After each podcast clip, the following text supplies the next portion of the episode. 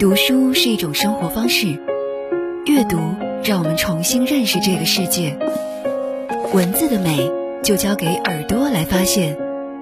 阅读好时光，倾听朗读者，让我们在书中寻找诗和远方。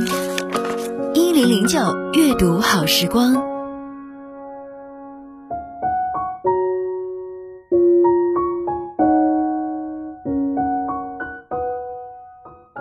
这里是一零零九阅读好时光，我是素心。今天跟大家分享文章《半个月亮》，作者宫榜玉。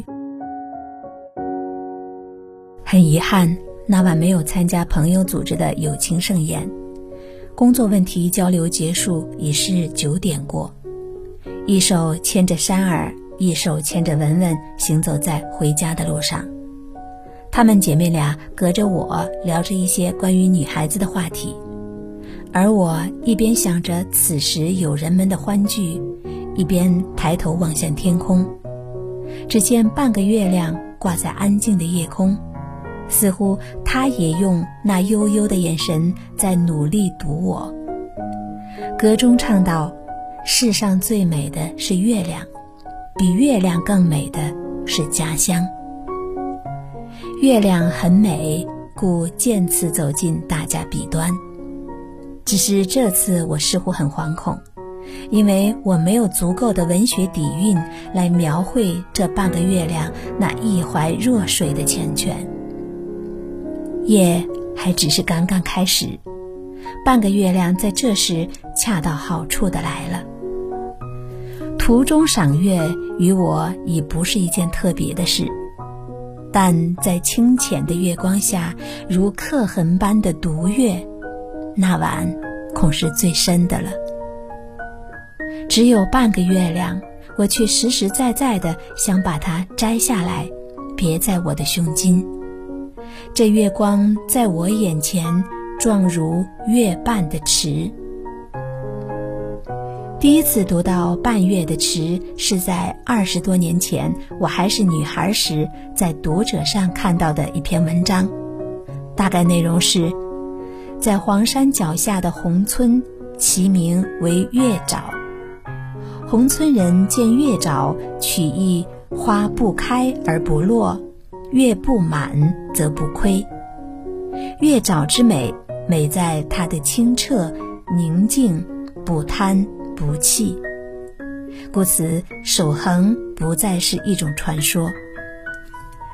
这些年，我一直想去看看宏村，看看月沼边那有梦的行人，画梦的痴人。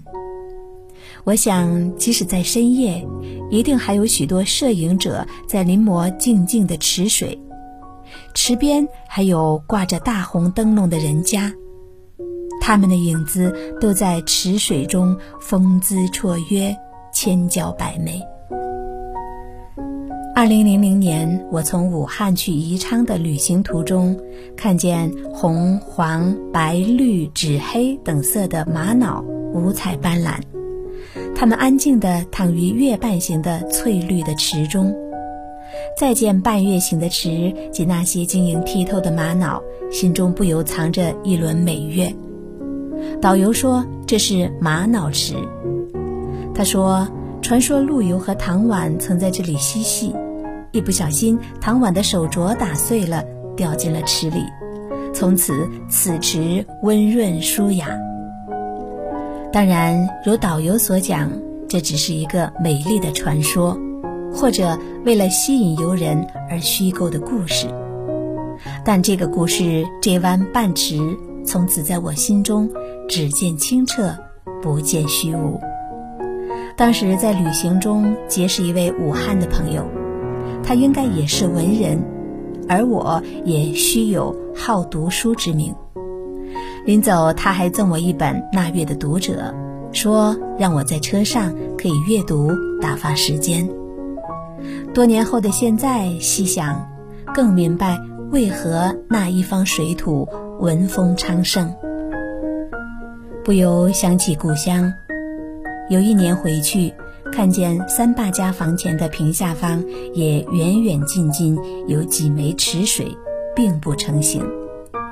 我想，或许他们也有努力想长成半月形状。三妈从小家境贫寒，未进过学堂。那些年，当大批农民进城务工时，她也加入到那个行列。因为不识字，在偌大的城市，他连坐公交车都只能以数字的形状来辨别。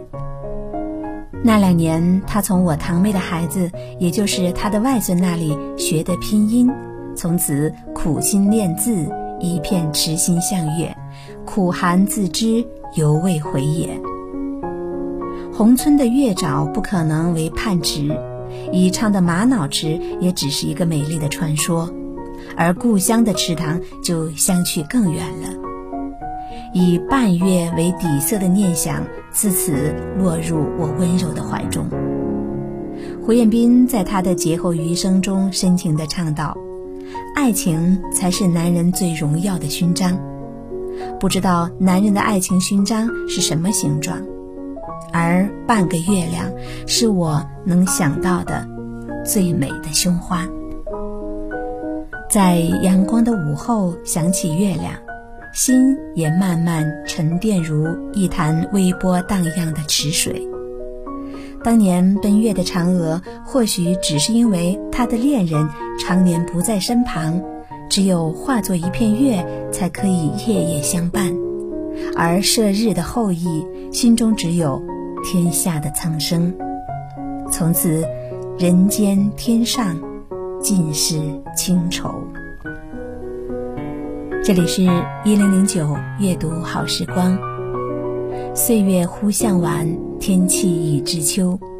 明月皎皎，凭栏处，我们要等一场相思的秋风，等丹桂香浓，等白露初生，等那金风玉露的悄然相逢，然后去奔赴一程新的岁月，遇见一片新的风景。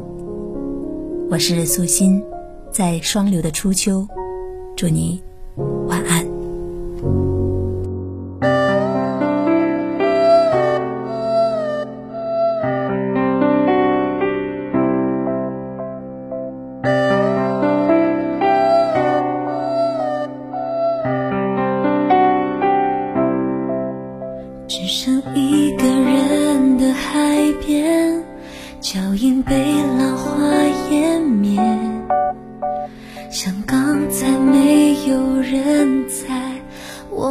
边，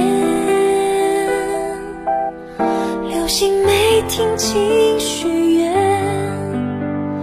就坠落不见。感情曾多灿烂，也熄灭。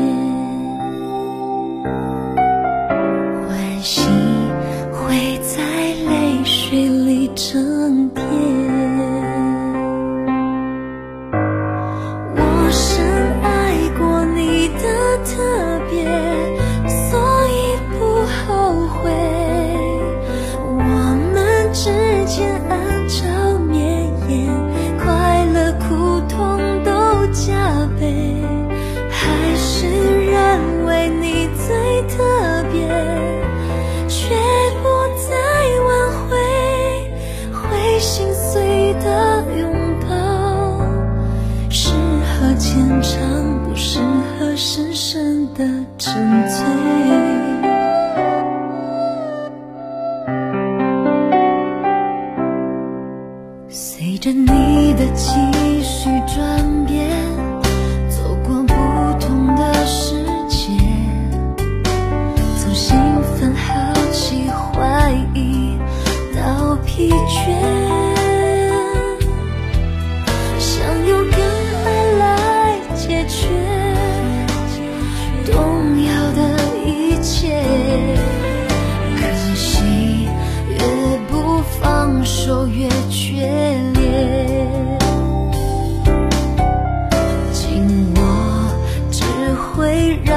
痛更强烈。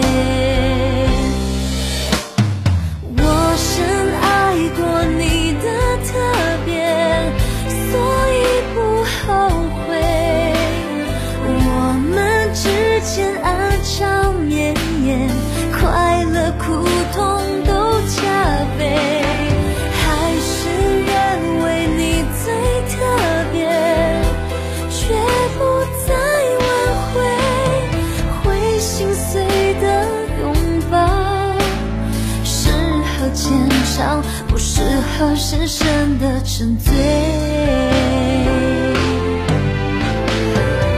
就把你当成一个纪念，不敢带成一种伤悲。